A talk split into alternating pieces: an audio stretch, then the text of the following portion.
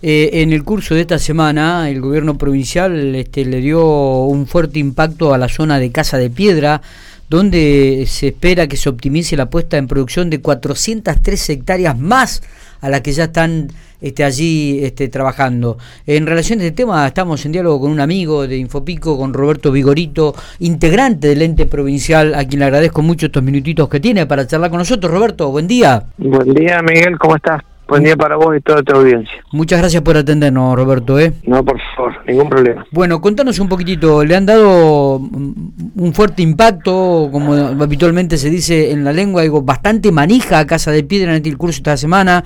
este, tratando de, abrir y de generar 403 hectáreas más de, producción allí? Eh, sí, así es, Miguel. O sea, mm, eh, ya aparte de las, las que estaban en producción, que era parte, bueno, ya viñedos que ya llevan más de, de 8, 10, 9 años, como los de Catena y los de Cazones. Eh, ya hace tres años que se había empezado la zona de pistachos, de Pampapís y la firma de pistachos pampeanos de Patagonia. Eh, la idea era, bueno, ya que estaba tomando auge toda la zona, se está complementando con la bodega para poderse elaborar el vino en la zona y no perder la eje de Patagonia es el gobierno provincial, gracias a Dios, aparte decidió seguir fomentando la zona, eh, lo cual, bueno, se cuenta parcelas que ya estaban desde, obviamente, desde que se hizo la, el polo productivo, pero se, lo que se hizo, bueno, se llamó a, a un, un llamado para que distintas empresas que estén interesadas, tanto en, en frutos secos como en viñedos, se anotaran y, bueno, se participaran y se hicieran este propietarias de las tierras. La idea del gobierno es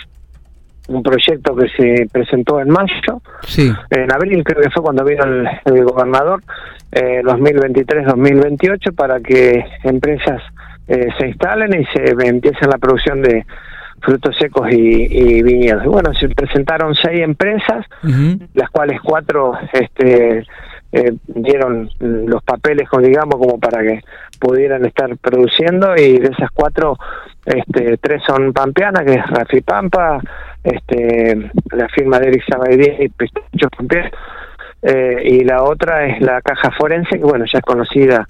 ahí en Santa Rosa, que también va a dedicarse. Y la otra es una firma de, Buenos Aires con algo de 60 hectáreas. La mayoría va a pistacho y también parte a viñedo, lo cual cerraría un círculo este, que daría una zona productiva prácticamente de mil hectáreas en producción para para todas bajo río. Para eso la provincia, el gobierno actual tomó la decisión de ampliar, de hacer otra toma de agua nueva para en el río Colorado al lado de la que ya existente y a su vez para complementar todo este movimiento que va a surgir eh, con esta empresa y todo el movimiento de producción va a ser 16 casas este, provinciales acá en, en la Villa Casa de Piedra. Bueno, ¿cómo va cambiando el paisaje, no? ¿Cómo va cambiando la, fisonomía de, Casa de Piedra, Roberto, desde que vos llegaste a la actualidad y, y lo que va a ser en el futuro, no? Sí, sí, realmente vemos una visión que a poquitos años va a ser, ya está cambiando, ya cambió, ya el, el ingreso a Casa de Piedra ya se ve toda la plantación de pistachos que ya prácticamente está llegando a 50, eh, ya hay nogales, todas firmas este, eh,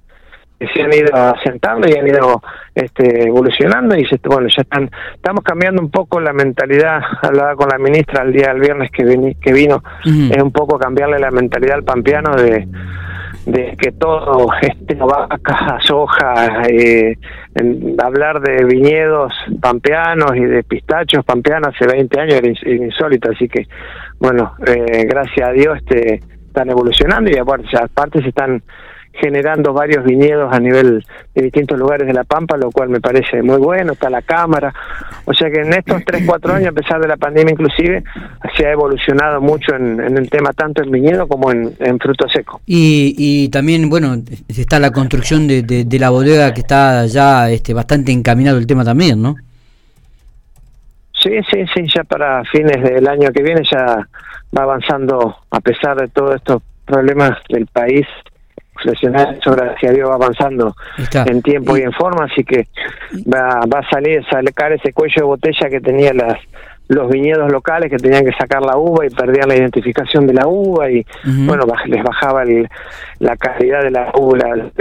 la identificación de la uva y le sacaba agregaba flete y costos y tiempo de proceso y eso así que bueno ahora van a poder procesar la uva acá localmente, así que va a ser un cierre este, de la producción eh, perfecto. Y bueno, después veremos el secado de los pistachos y también los haremos acá. Y bueno, ya tenemos distintos proyectos. Estuvimos hablando con la gente de Pampapit para que hagan el tema de cosméticos con los pistachos también. Así que bueno, la verdad que sí, yo creo que de acá a cinco años va a ser este, algo totalmente distinto. Roberto, digo, estas cuatro empresas que fueron aprobadas, ¿Cuándo comenzarían ya a, trabajar realmente allí en, Casa de Piedra?